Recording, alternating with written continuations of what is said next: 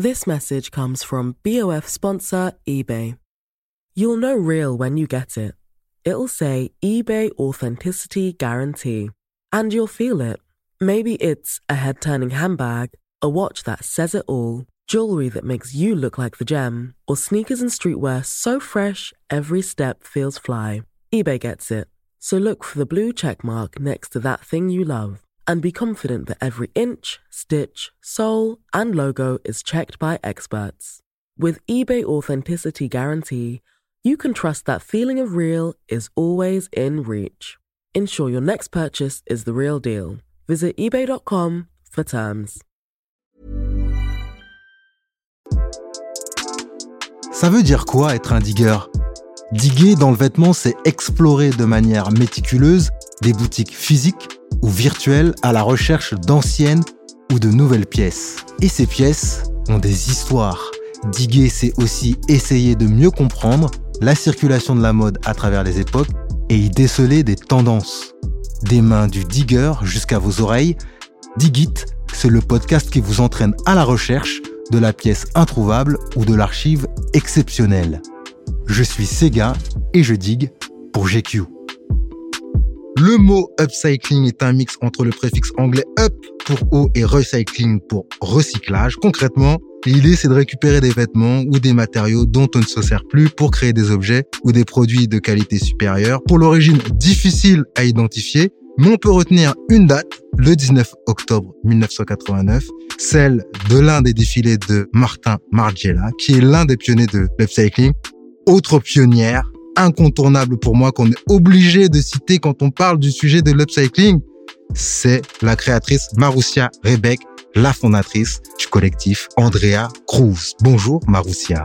Salut Sega. Au-delà de l'upcycling, le vêtement, c'est quand même un jeu pour toi. Oui, moi je m'amuse beaucoup, en tout cas avec les vêtements.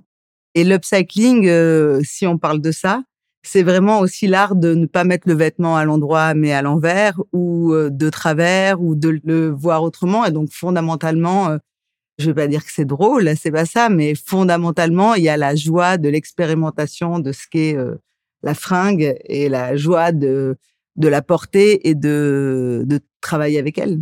Comment elle est née cette envie? Moi, j'étais étudiante en art et je m'habillais dans les dans les fripes, dans les marchés aux puces et en fait il y a l'histoire du tas de vêtements qui peut représenter, euh, si tu veux, toute l'histoire euh, des vêtements de, du XXe siècle hein, à l'époque. Et en fait, quand tu tires la pièce dans le tas et que c'est le trésor que tu as trouvé pour toi, eh ben euh, non, mais une fois, c'est vrai que le pull, au lieu de le mettre à l'endroit ou au lieu de le mettre par les bras, je l'ai mis par les pieds et ça en a fait un sarwell. Et bon, moi, j'étais donc étudiante en art, donc sculpturalement, il s'est passé quelque chose.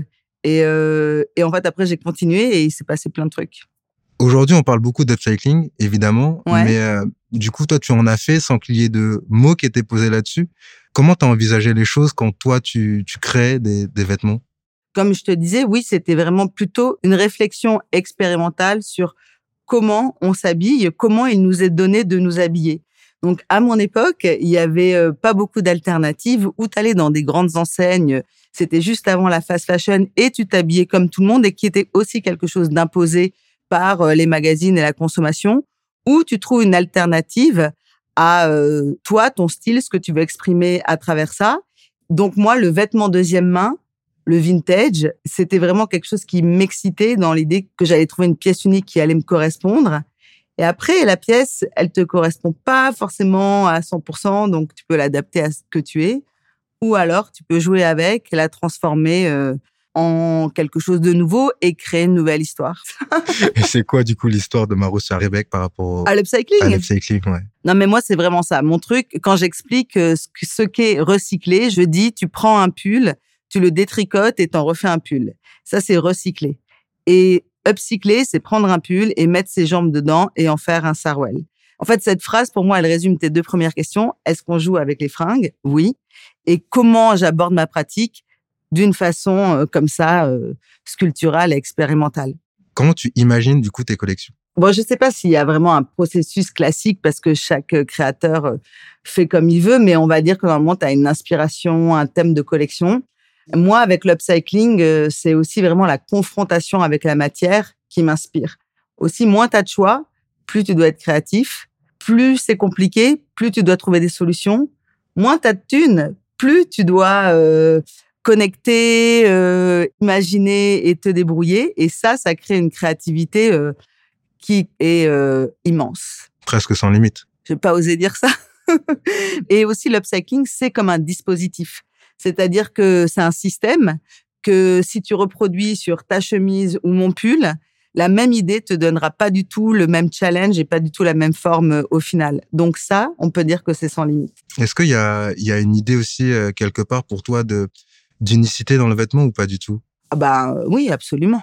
Avec le temps, euh, comme nous, on a développé la marque Andrea Cruz et qu'il y a des gens qui voulaient acheter 10 fois, 20 fois la même pièce, on fait des petites séries, mais on fait toujours ce qu'on appelle des petites séries ou si on parle en, avec un vocabulaire d'art contemporain, on fait des multiples avec des vêtements. Mais euh, chaque pièce est unique de par le fait qu'elle est aussi artisanale. Donc euh, ça, ça, ouais, chaque pièce est unique. Du coup, euh, tu parlais d'artisanat. Ouais. Est-ce que l'artisanat pour toi est une partie inhérente à l'upcycling? Ouais. Pour nous, Andrea Cruz, donc nous, on a un atelier à Paris et on fait clairement de l'artisanat. On peut dire du high-end streetwear artisanal. Donc moi, c'est quelque chose qui me touche dans la façon de faire, qui est à mon échelle humaine, à l'échelle de mon atelier, à l'échelle de ce que j'aime faire. Tu pourrais industrialiser un petit peu l'upcycling, mais tu seras toujours limité en fait à un moment euh, et à quelque chose qui viendra en conflit. Parce que bah, nous, des fois, on upcycle des stocks, c'est-à-dire qu'on peut prendre 100 pièces et toutes les transformer de la même façon. Mais si tu penses avec un point de vue d'industriel, ce que j'opposerais à l'artisanat, c'est pas rentable, ça vaut pas le coup, donc euh, c'est plus vraiment intéressant. Ce qui est intéressant dans l'upcycling, c'est vraiment le fait que ce soit limité, rare, handmade, et que ça donne un supplément d'âme aussi à quelque chose qui en avait peut-être perdu. Comment ça fait d'être euh, perçu comme euh, l'une des pionnières d'un phénomène dont on parle de plus en plus aujourd'hui Comment on se sent, surtout à l'époque, quand on commence à créer des vêtements de la sorte? En fait, on m'appelle pionnière depuis combien de temps? 4-5 ans. Depuis qu'en fait l'upcycling est arrivé un peu à une mentalité un peu plus mainstream, on va dire. Moi, je dis qu'il y a une rupture quand même dans le système de la mode qui est euh, l'effondrement du Rena Plaza, c'était il y a 6-7 ans, où aussi des mouvements comme Fashion Revolution ont émergé. Et donc, il y a quand même une prise de conscience globale d'une pratique et de la nocivité finalement de l'industrie, qu'on appelle l'industrie la deuxième plus polluante au monde actuellement. Donc, je rentrerai pas dans les détails, mais ça, c'est quand même un nouveau mouvement qui aussi a mis en lumière des pratiques alternatives, écologiques, euh, activistes. Et donc là, moi, ma pratique, elle est apparue on m'a appelée pionnière. J'adore. Ça faisait donc déjà 15 ans que moi, j'en m'appelais plutôt euh, avant-garde ou iconoclaste. Et j'avoue qu'à un moment, euh, plutôt que d'être toujours en avance, ça fait du bien de surfer un peu sur la vague et, et ça donne une reconnaissance à un travail. Mais ouais, je suis, je suis contente. Et avant, bah non, mais c'est vrai qu'avant on me disait c'est pas possible. Donc la maxime d'Andrea Cruz c'est fashion art activisme et on me disait c'est pas possible Marou de concilier euh, l'art, la mode et un engagement social et écologique. Ben moi j'arrivais pas à faire autrement et donc je vis ma vie aussi alternative, unique, étrange soit-elle et ouais bah je suis contente que maintenant ça ait inspiré tant de gens. Et d'où ça vient cet activisme du coup? Puisque c'est pas forcément évident de se dire que une marque mode de surcroît choisit, en tout cas à l'époque, de sortir un peu de, du chemin qui est tout tracé, de produire plus, mais de produire autrement. C'est pas une marque mode qui décide d'être activiste. C'est moi qui ai envie de faire un projet euh, qui montre que on peut faire les choses autrement.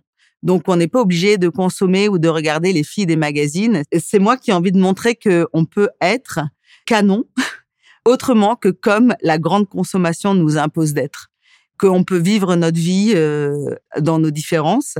Et donc, moi, c'est vrai que les fringues, euh, ça a toujours été un truc qui m'inspirait. Je trouve que c'est un objet du quotidien euh, fascinant. Tout le monde s'habille, se déshabille.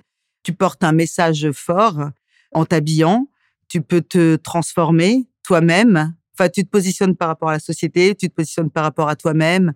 Euh, il se passe plein de trucs avec les fringues. Moi, j'ai toujours adoré ça, donc c'est vraiment devenu mon médium. À travers ce médium, j'ai essayé de dire quelque chose de notre société et du monde que j'avais envie de créer. Tu as commencé en, en cultivant des vêtements, en chassant dans les fripes. Hmm. Et aujourd'hui, tu chasses toujours du coup dans les fripes ou dans les boutiques de seconde main ou ailleurs? Euh, je chasse ailleurs, mais euh, j'y retourne souvent.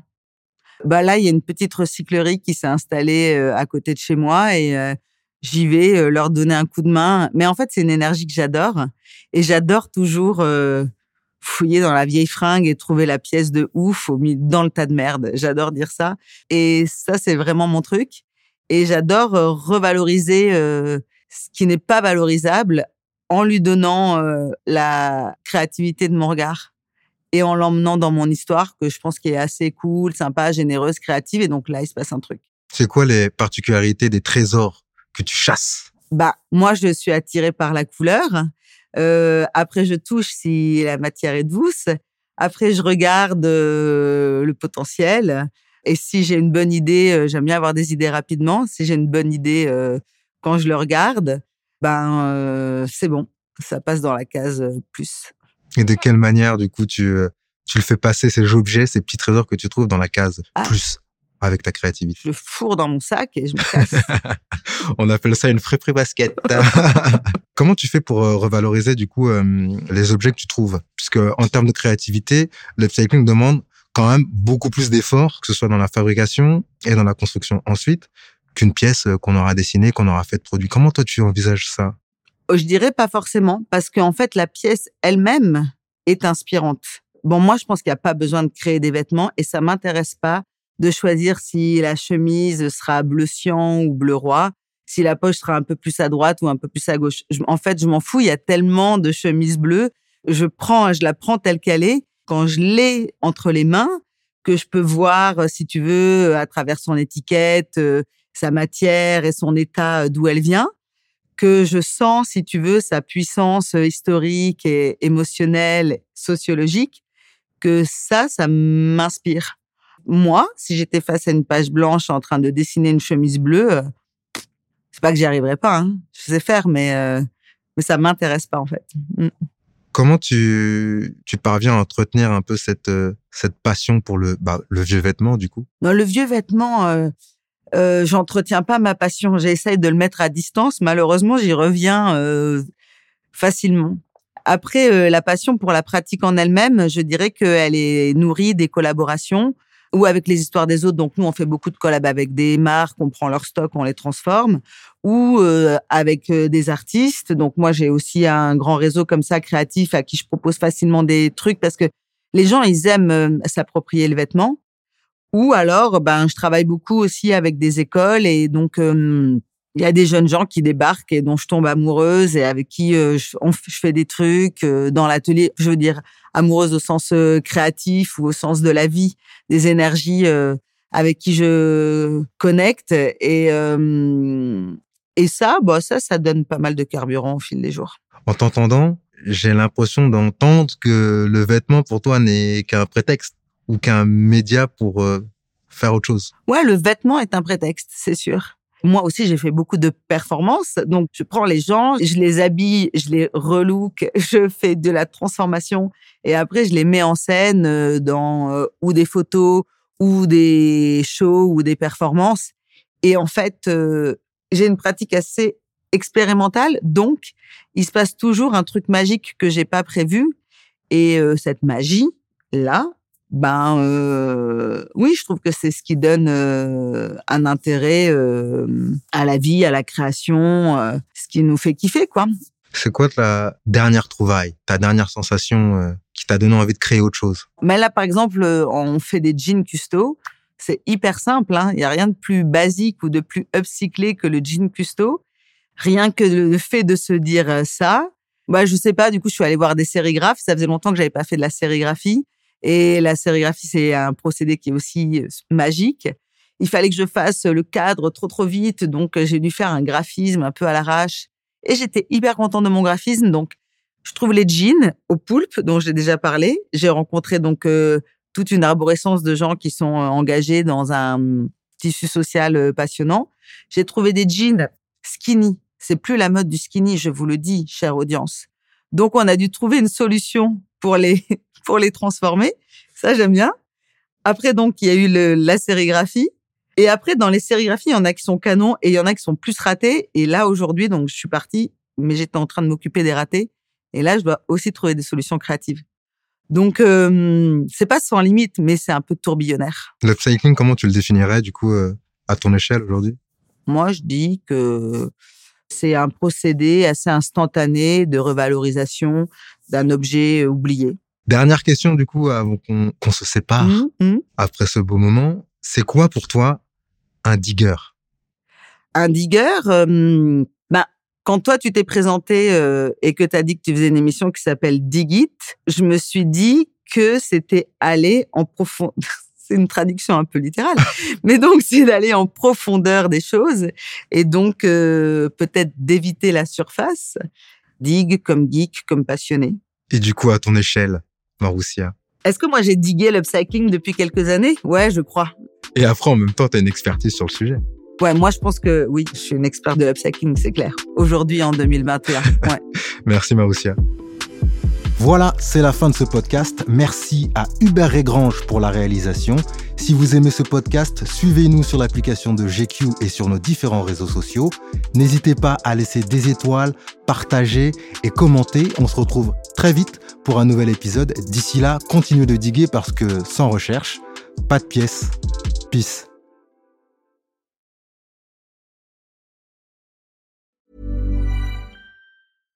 This message comes from BOF sponsor eBay. You'll know real when you get it. It'll say eBay Authenticity Guarantee. And you'll feel it. Maybe it's a head turning handbag, a watch that says it all, jewelry that makes you look like the gem, or sneakers and streetwear so fresh every step feels fly. eBay gets it. So look for the blue check mark next to that thing you love and be confident that every inch, stitch, sole, and logo is checked by experts.